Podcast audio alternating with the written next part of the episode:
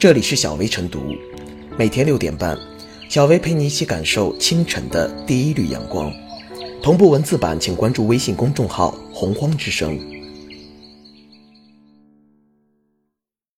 本期导言：二零二零年春运快要开始了，抢票软件大显身手的时候又到了。依赖抢票软件购买回家火车票，成了许多乘票的习惯。记者调查发现，提供抢票网络服务的第三方平台有六十多个，加速包价格从二十元至一百二十元不等。尽管暗藏猫腻，网友吐槽不少，仍然备受欢迎。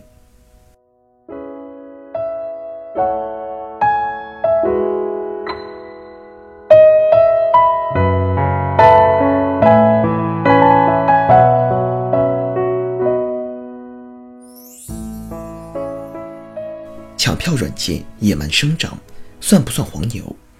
春运是世界上最大规模的人口迁徙，滋生了巨大购票需求，也催生了最大倒票黄牛群体。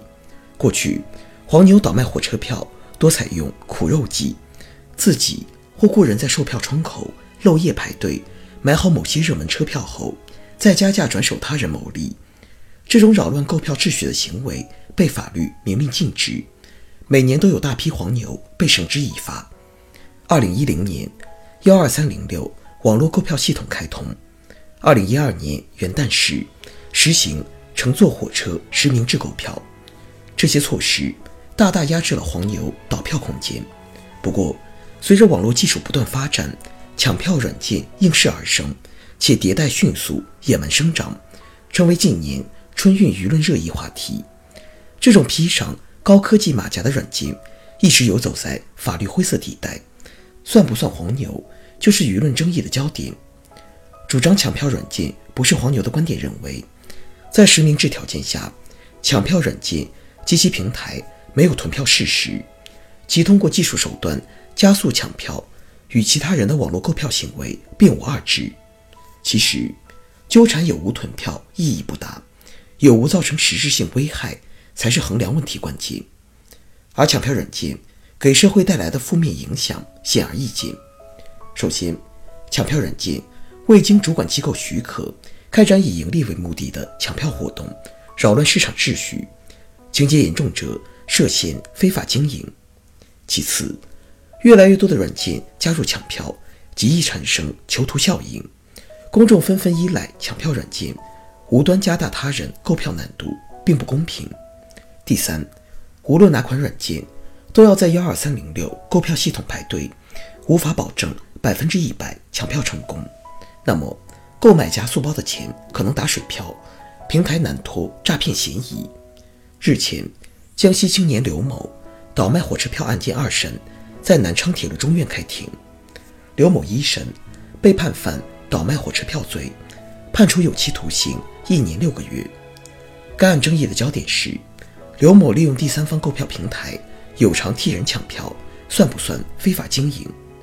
其辩护人认为，在实名制条件下，刘某的倒卖行为实际与第三方购票平台抢票业务性质一样，不该受到惩罚。这个案件二审还未宣判，但引发的争议值得深思。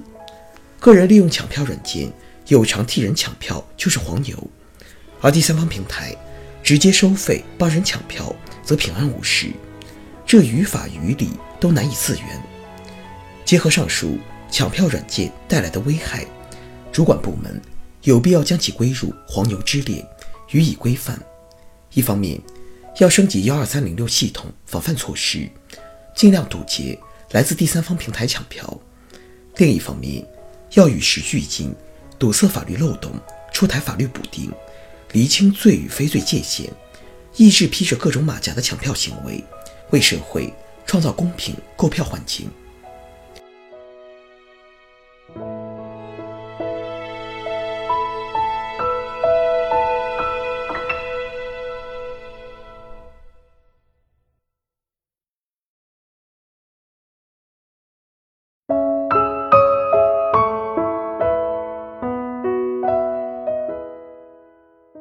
抢票软件。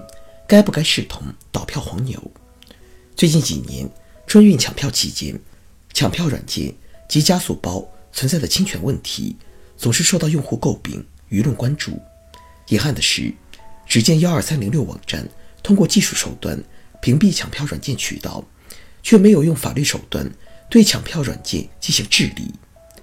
当这种技术黄牛逍遥法外，就会夸大宣传，诱导旅客购买加速包谋取利益。比如，抢票软件所宣称的抢票成功率百分之九十三、九十五，并没有依据。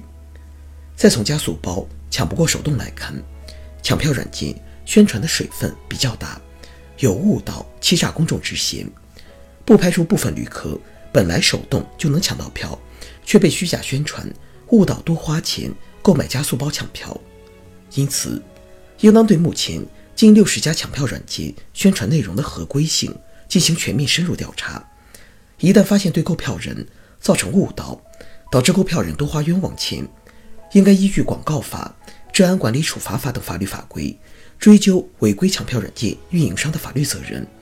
这是倒逼抢票软件宣传规范化、保障购票旅客合法权益和春运售票秩序的有效手段。加速包。默认勾选、隐蔽收费，这是明显的违规行为。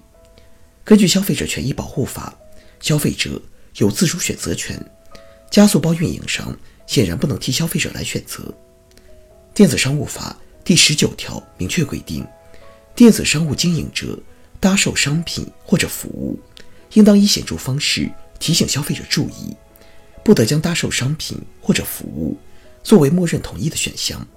另外，隐蔽收费也涉嫌违反价格法，所以对于加速包默认勾选、隐蔽收费，不但受损失的用户应该依据相关法律追究运营商责任，同时市场监管部门也应该依法查处违规运营商，以维护市场秩序和消费者权益。相对来说，旅客通过司法渠道维权成本较高，监管部门主动查处违规行为更符合期待。尤其需要探讨的问题是，抢票软件该不该视同倒票黄牛？每年春运期间，铁路公安部门对倒票黄牛都是有力打击，有效维护了购票秩序和购票公平。但是，对于抢票软件这种技术黄牛，却从未依法打击。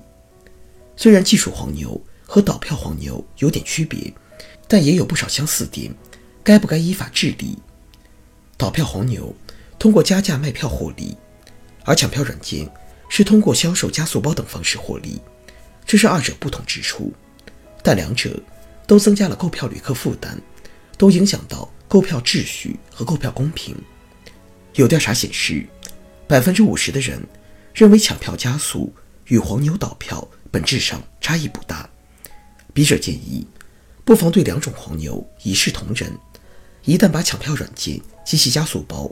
视为黄牛，依法打击，既能避免其虚假宣传，也能遏制其默认勾选、隐蔽收费等侵权行为。虽然幺二三零六网站不断屏蔽抢票软件渠道，效果显著，但不是所有问题都能靠技术手段解决，法律手段也不可或缺，否则幺二三零六网站压力依然比较大，抢票软件会造成幺二三零六系统崩溃等。购票旅客也要理性，既要看到幺二三零六网站候补购票功能，也要看到抢票软件会存在隐蔽收费、信息泄露等风险。